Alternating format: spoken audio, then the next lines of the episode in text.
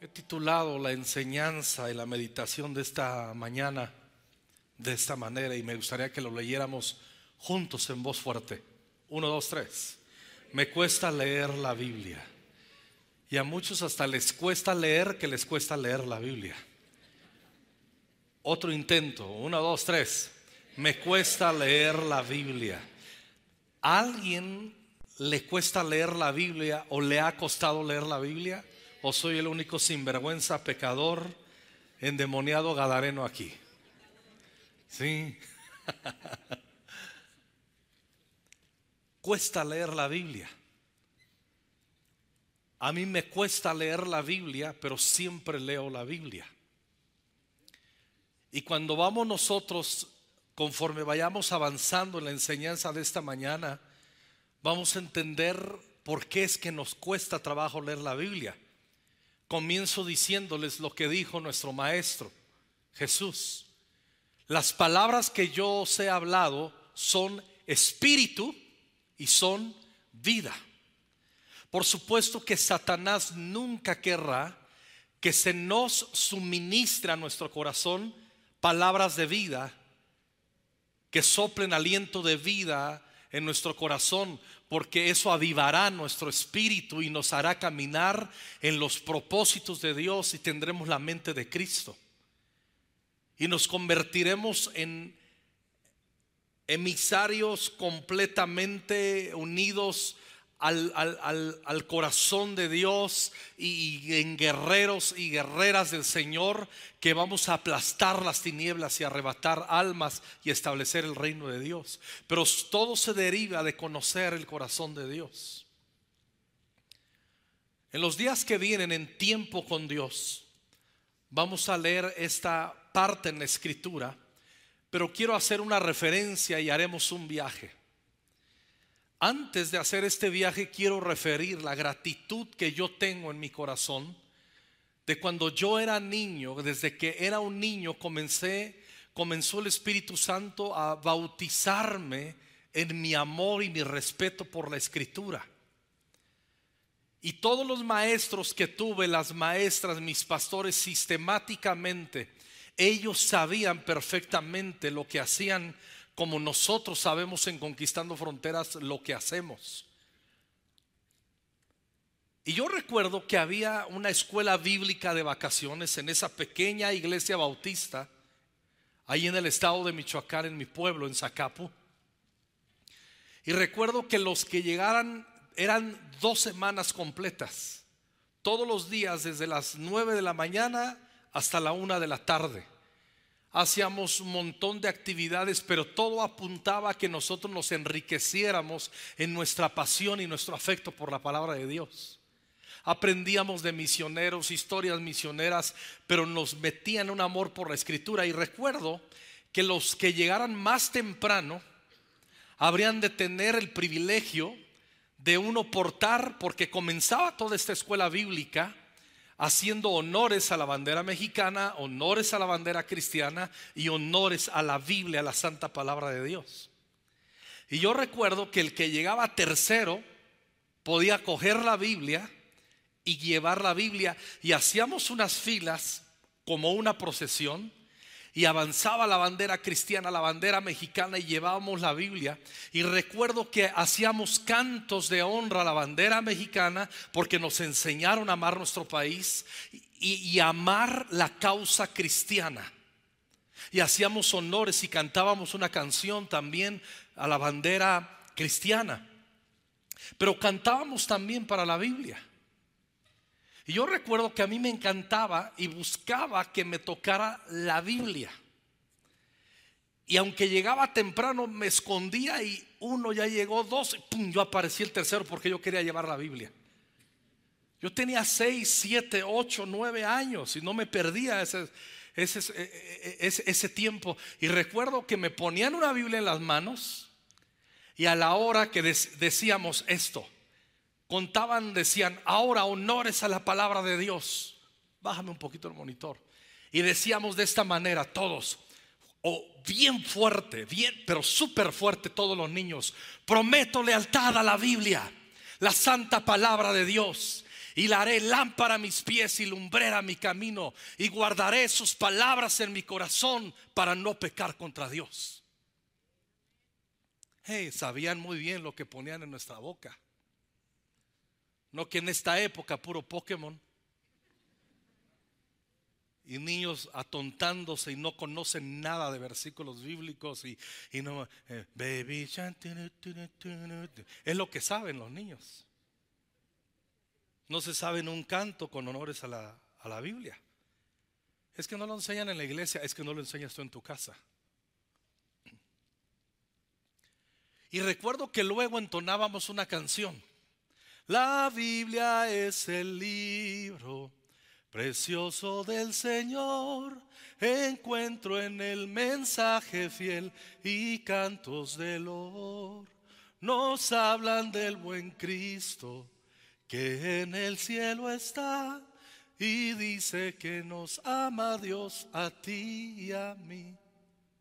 Lo cantábamos, lo cantábamos y eso fue bautizando mi corazón en amar la escritura.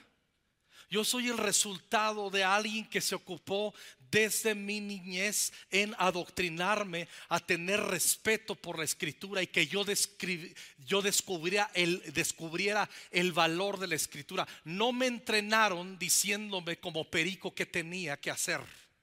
Me entrenaron para yo descubrir las joyas invaluables que hay en la escritura. Me entrenaron desde niño para ser un minero para meterme y escarbar hasta encontrar verdades que han transformado mi corazón y que han guiado y fundamentado mi vida y mis generaciones. David fue un hombre que recordarán que el arca del pacto estuvo olvidada 20 años con el sacerdote Abinadab. No la apreciaron tanto. David se dio cuenta de ello y lo que hizo es que él en, su ciudad, en la ciudad de David, preparó un lugar para traer el arca del pacto, trasladarla ahí, hizo todos los preparativos extraordinariamente con una sinceridad y un afecto impresionante. Declaró Día Nacional de Afecto al Arca del Pacto. Todos venían, había una fiesta y una celebración impresionante. Pero cuando iban trasladando el Arca del Pacto, la pusieron en un carro, en una carreta, que la iban jalando unas bestias.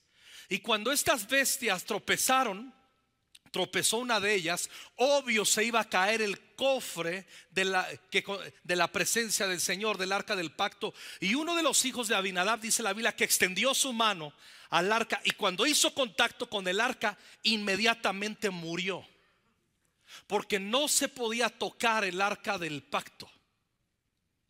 Entonces toda aquella iniciativa sincera terminó en luto, en mortandad y en una confusión impresionante en el corazón de David. Estoy seguro que ese día, él mismo dice ahí en la escritura, no puedo llevar ahora, no puedo continuar el proyecto de traer el arca del pacto conmigo. Y recordarán que fue y depositó el arca del pacto por tres meses en la casa de Obed Edom. Y durante esos tres meses Dios bendijo a Obed Edom. Pero ¿qué hizo David en esos tres meses? En esos tres meses hizo una evaluación. Obviamente estaba desilusionado, estaba enojado, estaba confundido David en su corazón. Yo creo y estoy seguro que llegó a, pensar que esta vez Dios había sido injusto y que se había equivocado. A alguien le ha pasado en su vida que sabiendo que Dios es justo, perfecto, que conoce todas las cosas, a alguien le ha pasado que usted llega a pensar, se me hace que esta vez Dios no lo está haciendo como debiera hacerlo. O hasta usted le atribuye la autoría de un fracaso en su vida a Dios. ¿Alguien le ha pasado esto? ¿Alguien ha caído en esta tentación y ha caído postrado ante esta mentira? Yo sí, en su momento. ¿Qué le estaba Dios mostrando a David? Número uno, le estaba mostrando que él no era el Dios semejante a todos los dioses vecinos. En aquella época, para trasladar a sus deidades, a sus terafines y a todos sus a todo lo, lo que idolatraban, escogían carros. Y todas sus procesiones las hacían en carros. Y David no se quiso quedar atrás e imitó lo que hacían las naciones vecinas. Pero Dios tuvo que, enseñarle que Dios había dejado su palabra con instrucciones porque eran un pueblo diferente. Dios le tenía que enseñar que no eran cualquier pueblo, que eran una heredad especial para Dios y por ende no podían vivir como las otras naciones. David al último lo entendió. Pero yo quiero que vayamos a Deuteronomio capítulo 17. Deuteronomio capítulo 17 está escrito, estos pasajes que vamos a leer del 18 al 20, son instrucciones para aquellos que vendrían a ser reyes sobre el pueblo de Dios. Y ellos tenían algunas indicaciones. Previo a estos pasajes hay otras, otras indicaciones. Pero nos vamos a enfocar ahora en estas. Noten bien lo que Dios le le exige a los reyes. Y la palabra de Dios enseña que en Cristo Jesús, tu mujer, tu hombre, somos reyes y sacerdotes para Dios. Amén. Y dice, cuando se siente en el trono a reinar, deberá producir una copia de este conjunto de instrucciones en un rollo. O sea, tendría que transcribir la Torah, el Pentateuco toda la ley del Señor en un rollo, parte de lo que tenía que hacer el rey. Todos los días tenía que hacer tiempo con Dios, pero él suscribiendo la escritura, memorizándola, declarándola y escribiéndola, porque eran rey. Y noten bien el efecto que habría de tener la palabra de Dios sobre el corazón del rey. Dice, esto lo va a hacer en presencia de los sacerdotes levitas. Tendrá esa copia siempre consigo. Siempre. Yo me he encontrado, escuche muy bien, con hermanos que traen sus smartphones y que les digo, y estamos en una cita y le digo, vamos a leer la Biblia. me dice, no la traje, ahí en tu smartphone, ¿a poco no tienes version Y dicen, ¿yo qué? No traen una versión de la Biblia en su teléfono, pero traen un montón de apps que son pura estupidez. Y no son capaces de traer versiones de la Biblia. ¿Por qué? Porque no les importa. Ah, pero a su chamaco en su iPad le bajas un montón de jueguitos y pagas apps y quién sabe qué cosa, pero no eres capaz de bajar la versión gratuita de la Biblia para que la tengas a la mano cuando vas en el transporte público leyendo. Pero eso sí, mejor prefieres venir escuchando música de no se va, no se va.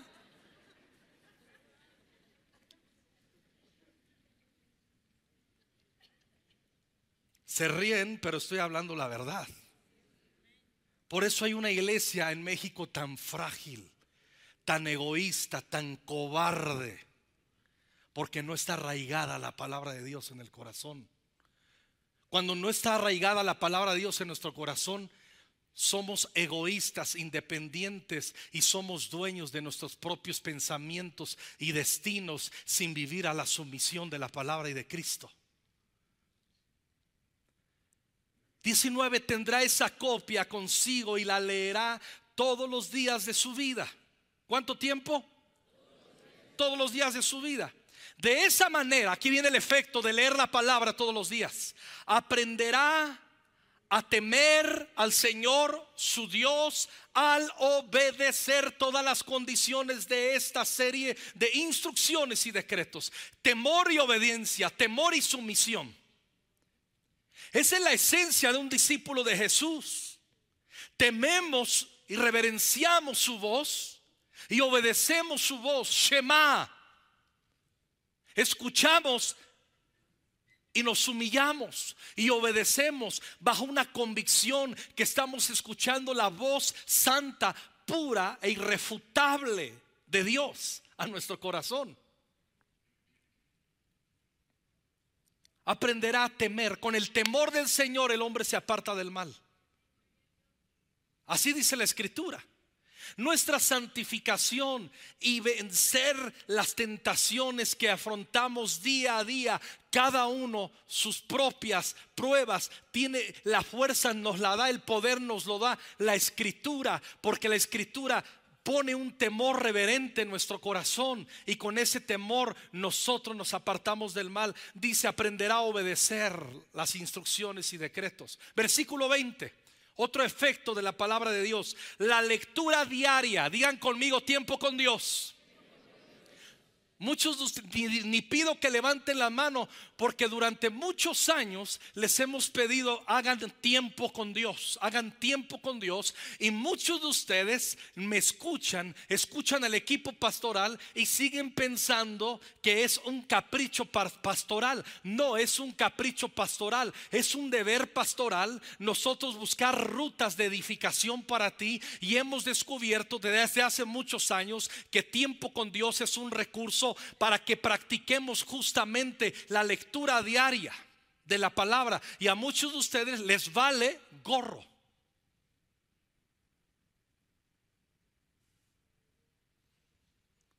Es que cuesta, ¿cuánto cuesta el TCD? 50, es que cuesta 50 pesos y somos como 5 en la casa, pero si te largas al cine. Y yo me sigo largando al cine también, igual que tú. O sea, no nos gusta invertir en nuestra edificación porque no creemos que es importante. 20. La lectura diaria impedirá que se vuelva orgulloso y actúe como si fuera superior al resto de sus compatriotas. Amados hermanos, hermanas, discípulos de Jesús, discípulas. La lectura diaria de la palabra va a impedir que nosotros seamos orgullosos. Un orgulloso nunca piensa que necesita ayuda ni consejo. Un soberbio piensa que es la solución a los demás siempre.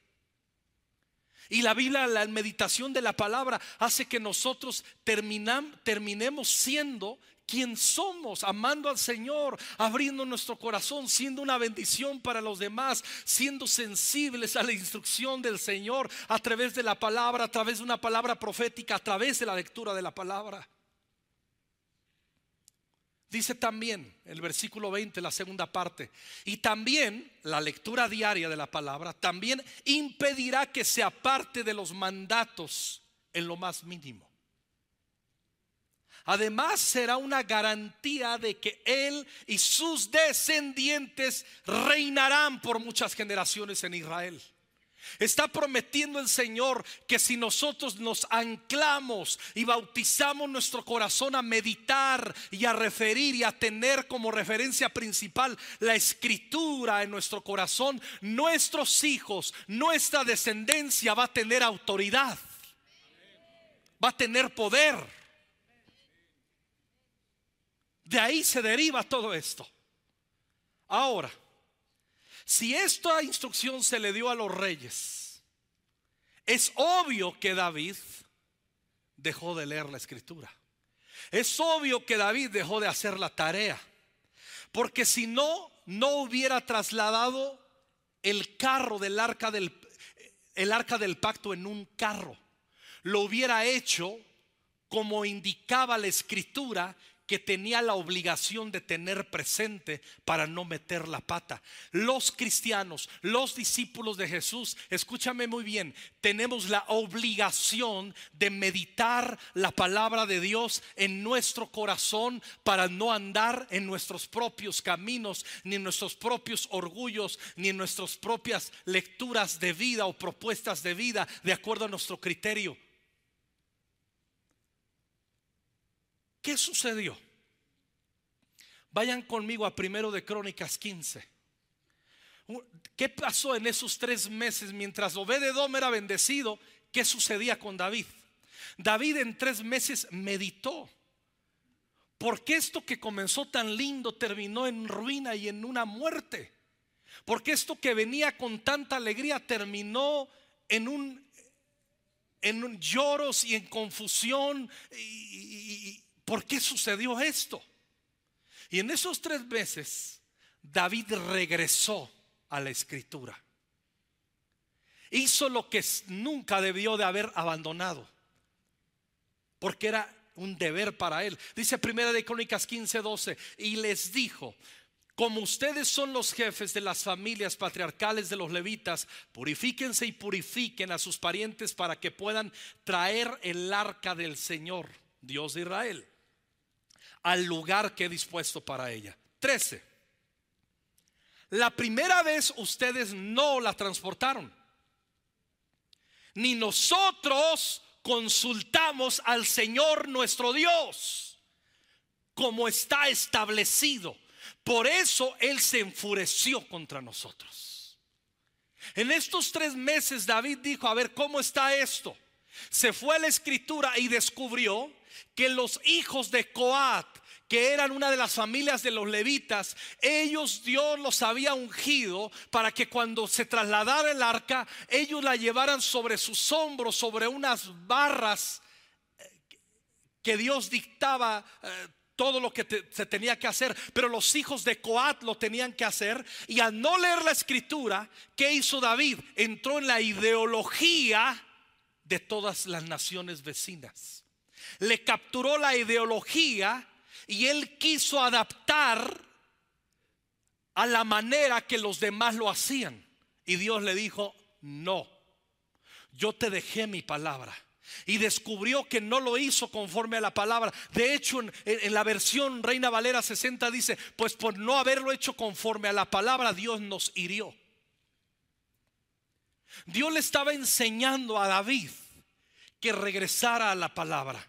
Ahora recordarán, no tenemos tiempo de leerlo. El Salmo 19 dice, la ley de Jehová es perfecta que convierte el alma. Los testimonios de Jehová son puros que hacen sabio el sencillo. Y nos comienza a dar un montón de resultados que trae, vienen por meditar la palabra. No se diga el Salmo 119, todos los versículos, excepto uno, tratan de la palabra de Dios, de meditar la palabra de Dios, de atesorar la palabra de Dios, de estar vinculados y que la palabra de Dios sea la ancla de nuestra alma y de nuestros pensamientos. Todo el Salmo 119, que es el salmo más largo, todo el salmo habla del poder de la palabra y el efecto que tiene la palabra en nuestras vidas. Salmo 19 y Salmo 119. Ambos los escribió David. Ahora escuche muy bien. Escuche bien lo que voy a decir. Estoy seguro que David escribió esos salmos hasta que se topó con pared y tuvo esa experiencia terrible.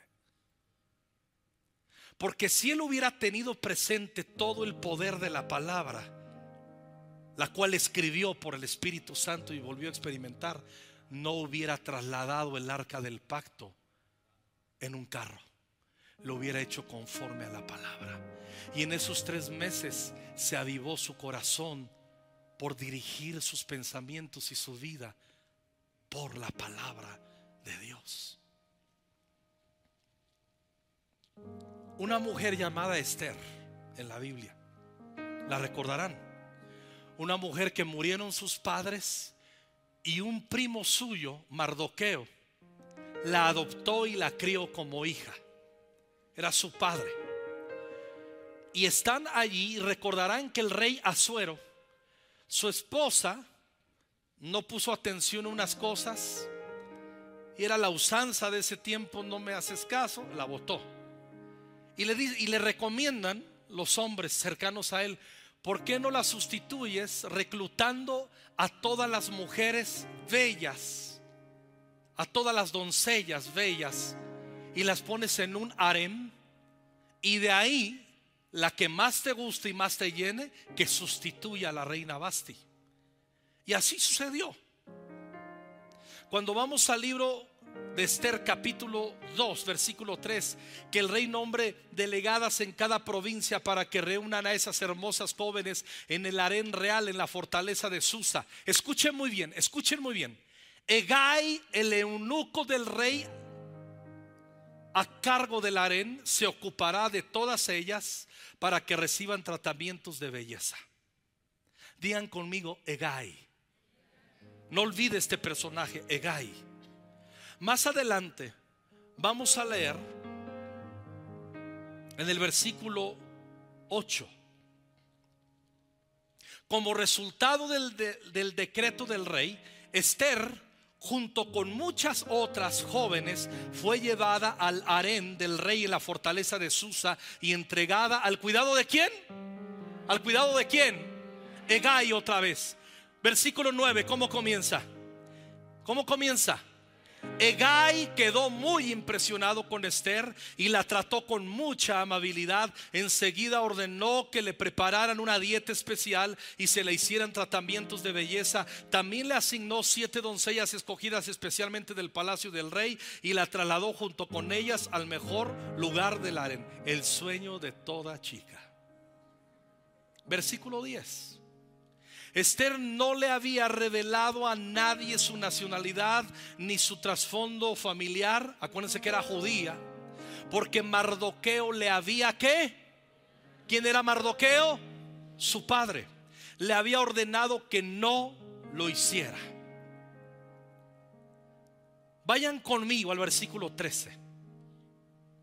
Trasládense al versículo 13. Cuando llegaba el momento para presentarse en el palacio del rey, se le permitía elegir, digan conmigo elegir, la ropa y las joyas que quisiera llevarse del harén. Ese es el sueño. Imagínense, 12 meses con entrenadores fitness haciendo el sueño de las chicas. Pero lo, más increíble es que el día que iban a ver al rey, podían escoger la ropa que se les pegara a su gana y las joyas que quisieran. Vamos bien. Versículo 15. Esther era hija de Abia, el tío de Mardoqueo. Mardoqueo había adoptado como hija a su prima menor Esther. Cuando Esther le llegó el turno de ser llevada ante el rey, ella, ¿qué dice? Siguió el consejo de quién? ¿De quién? El eunuco encargado del harén. Escuchen bien este versículo. No pidió nada aparte de lo que él le sugirió y todos los que la veían se admiraban. Ya leímos en el versículo 13 que tenían la facultad las chicas cuando les llegaba su turno de venir al rey Azuero, podían elegir los vestidos y las joyas que les viniera en gana. Podían hacer una elección. Pero vamos viendo que a diferencia de las otras, Esther escuchó la voz de Egai. No hizo ella una elección. Escuchó una voz se dejó influenciar, fue sumisa y obediente ante el consejo de Egai que conocía perfectamente al rey. Yo me puedo imaginar que a lo mejor a Esther le gustaba el color azul. Y si Esther iba a coger el vestido azul, llegaba Egai y le decía, Esther, te aconsejo, ponte el vestido rojo, le gusta más el rojo al rey. Y Esther no decía, es que a mí me gusta el azul. No decía, ok, te voy a escuchar.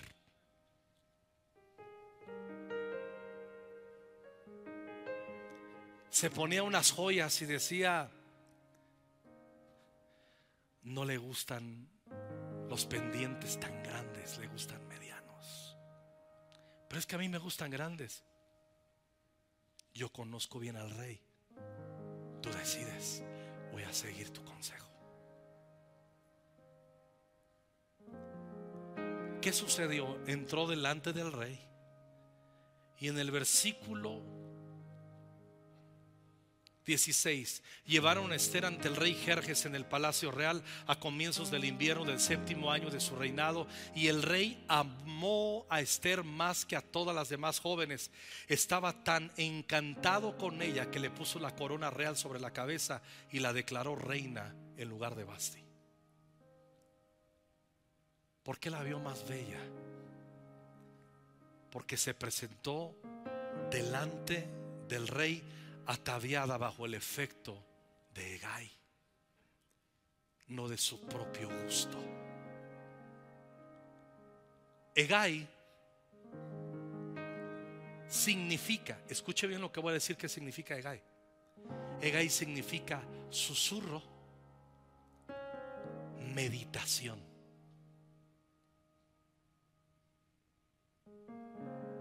Nunca se apartará de tu boca este libro de la ley, sino que de día y de noche meditarás en él para que hagas todo aquello que está escrito, porque entonces harás prosperar tu camino y todo te saldrá bien. Meditar. La meditación nos vacía de nosotros mismos. Cuando hablo meditación, hablo de estar conectados a la lectura de la palabra. Hablo de conocer la palabra. Hablo de tiempo con Dios. Hablo de esas clases de discipulado, los ocho niveles. ¿Por qué en Conquistando Fronteras hemos llevado un, un discipulado sistemático? Porque queremos que aprendas a meditar la palabra. Porque cuando no meditamos la palabra, somos nosotros el fruto de nuestros propios deseos y carnalidades. ¿Qué es ser carnal? Ser carnal es pensar por mi propia cuenta, dejando al Espíritu Santo y sus pensamientos y su palabra a un lado como una opción, no como el camino inobjetable a seguir. Obediencia. La palabra sumisión en este tiempo es terrible. En la época que estamos viviendo, la palabra sumisión es terrible.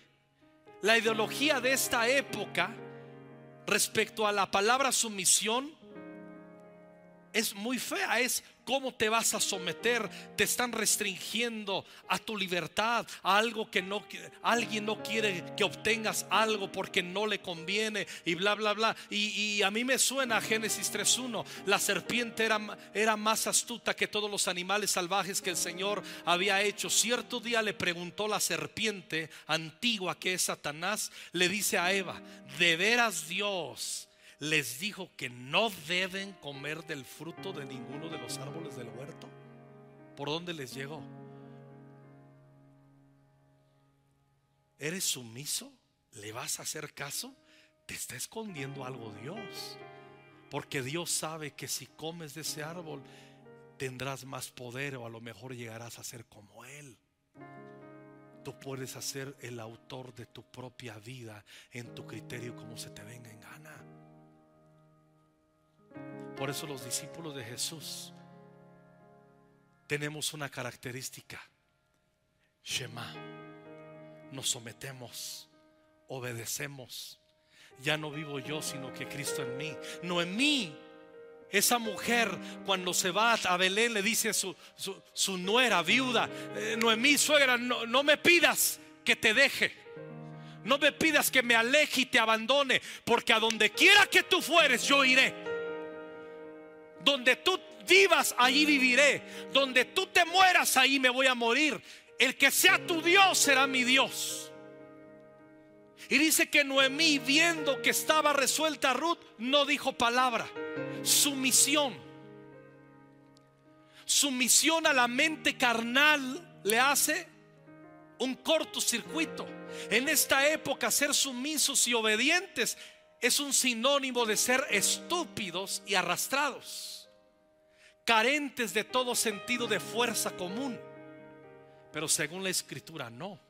Jesús dijo, yo no hago nada por mi propia cuenta. Lo dijo ahí en la escritura en Juan capítulo 5:30, yo no puedo hacer nada por mi cuenta, juzgo según lo que el Padre me dice y mi decisión es correcta. Es así porque no trato de hacer lo que yo quiero, sino lo que quiere el Padre que me envió.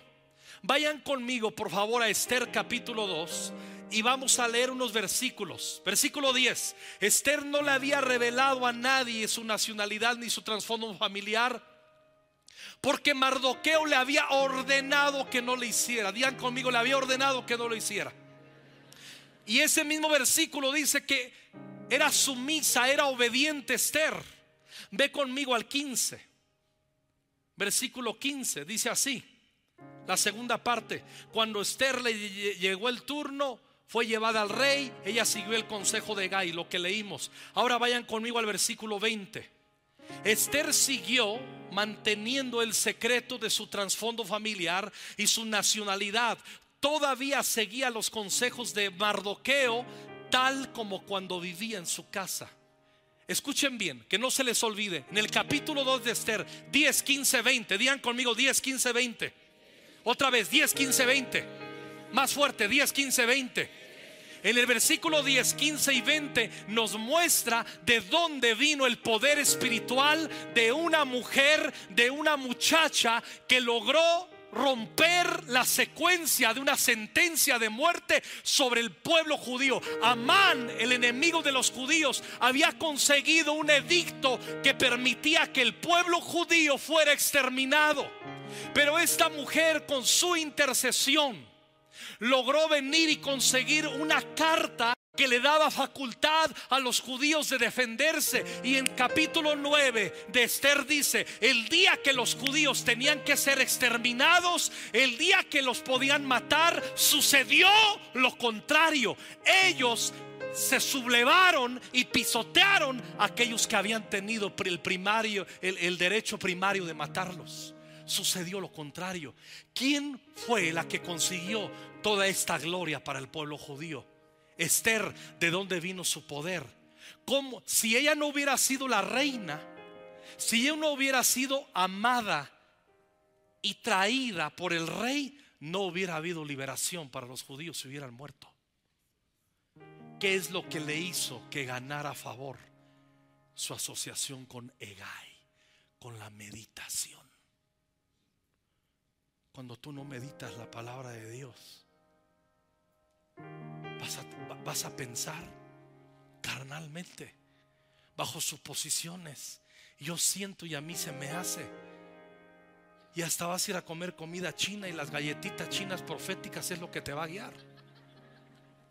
Hay mucha gente todavía, cristianos, que todavía le tienen un miedo y le hacen caso al horóscopo. Son tontos.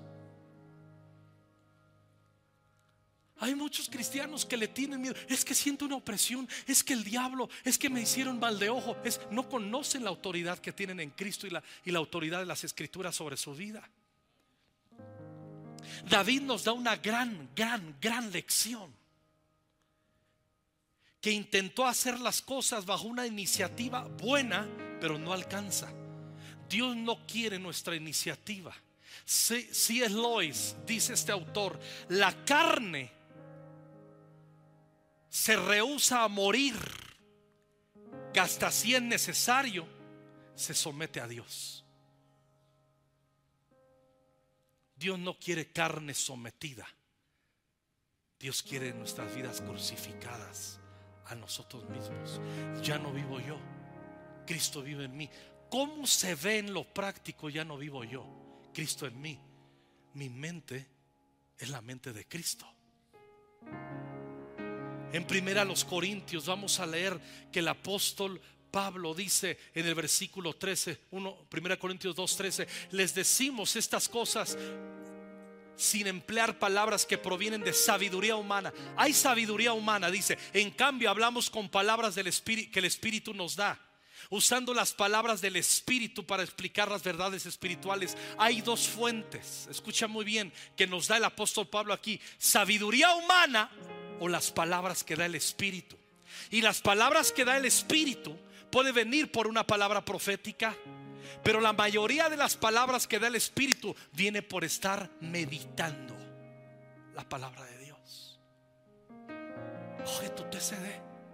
Vamos a continuar en febrero sobre primero de Samuel. Si te atrasaste los primeros capítulos de primero de Samuel, regrésate esta semana y resuelve eso. Medita y comienzas febrero y nos seguimos todo febrero meditando primero de Samuel. Bienaventurado el varón que no anduvo en consejo de malos, ni estuvo en camino de pecadores, ni en silla de chismosos se ha sentado, sino que en la ley de Jehová está su delicia y en su ley medita de día y de noche.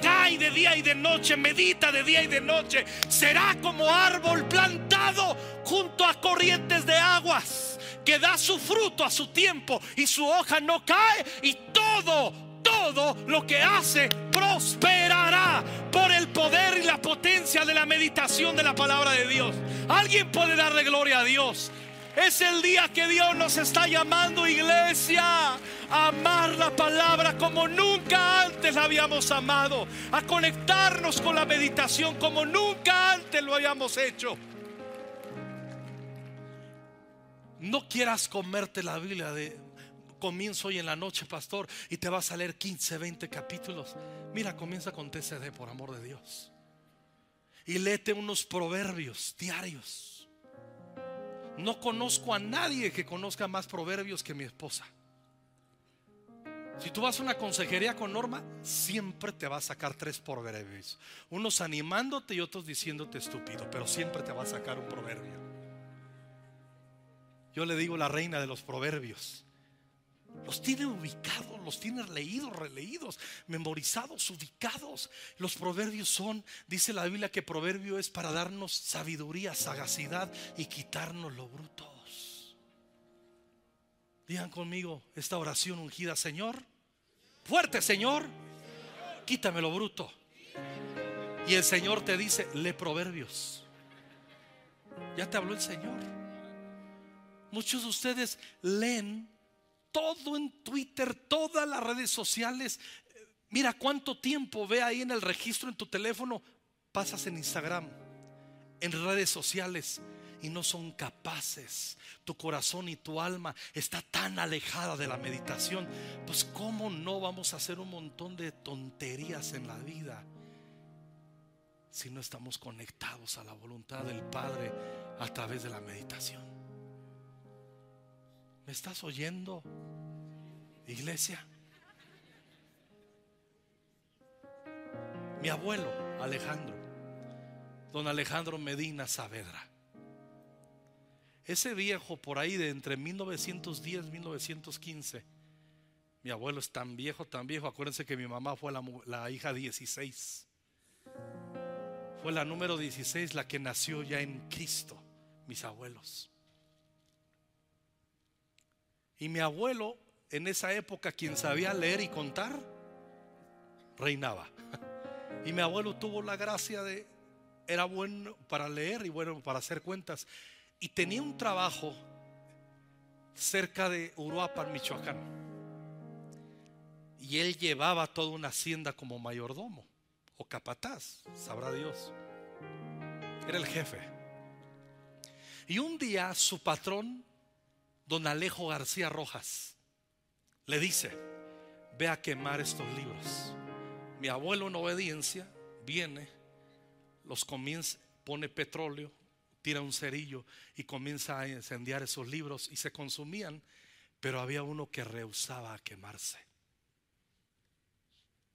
Y como Moisés se acercó, mi abuelo, y le dio curiosidad, metió la mano, aquí está mi sobrino y conoce, esa es nuestra herencia. Escucha la herencia que tenemos. Y mi abuelo se dio cuenta que era la Biblia.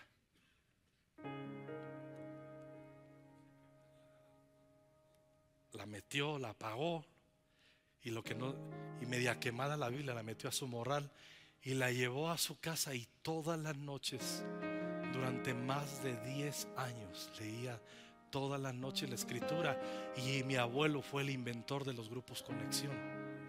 Porque se trajo a sus amigos y les decía, vamos a leer la Biblia. Y durante muchos años mi abuelo se sentaba con unos pocos discípulos y en las noches a la luz de un quinqué de petróleo les leía la escritura. Y llega un misionero bautista y le dice, ya se bautizaron. Y mi abuelo ¿De qué hablas? Lo hemos leído ahí, pero no sabemos qué es. Y entregaron sus vidas a Jesús. Solo leemos la Biblia. Y cuando el misionero les decía, mi abuelo entendía ya la escritura porque la memorizaba. Ah, sí, eso lo dice en Mateo, eso lo dice en Hechos, pum, pum, pum, pum. Dice, pues vamos a practicarlo. Y ese bendito y santo misionero de la iglesia bautista bautizó a mi abuelo y a los del grupo Conexión de mi abuelo. Y todos ellos comenzaron la obra bautista en el estado de Michoacán. Ese es mi origen. ¿Tú crees que yo voy a traicionar un origen? no por religión. Yo tengo un origen de vida. Tú dices, qué bonita historia para ti, pastor. ¿Por qué no le haces una igual a tu descendencia? ¿Por qué no comienzas tú? Yo amo ver a los jóvenes que se están devorando la escritura. Yo amo ver a los jóvenes que su hablar es la escritura. También tenemos jóvenes y señoritas y matrimonios cuarentones estúpidos que solamente hablan de redes sociales. Hablas con ellos y no, tienen estructura en sus vidas. Por eso muchas veces nuestras vidas son débiles, nuestras decisiones caprichosas como Sansón, que sus padres les decían, no hijo, esa muchacha no, no hijo, esa muchacha no, como dice la escritura, toma una de tu pueblo y no, no. Y era un caprichoso, ungido pero caprichoso. ¿Por qué nuestros hijos son caprichosos? ¿Y por qué a veces no tenemos el poder espiritual nosotros como padres de someterlos y ponerlos en nuestro lugar y gobernar a nuestros hijos? Gobernar no es controlarlos es enseñarles y que ellos tengan la convicción que lo que sus padres y madres les dicen es santo y es el camino. Hay que tener autoridad para eso. Yo gobierno a mis hijos y los tengo en sujeción. Dije gobierno, no controlo. Y ellos admiten que mi gobierno viene de principios de la palabra y sencillamente obedecen. Obedecen. ¿Por qué tus hijos luego no te obedecen? Muchos de ustedes le tienen miedo a sus hijos de ponerlos en su lugar porque te falta estructura de autoridad. Te controlan tus hijos. Hijos.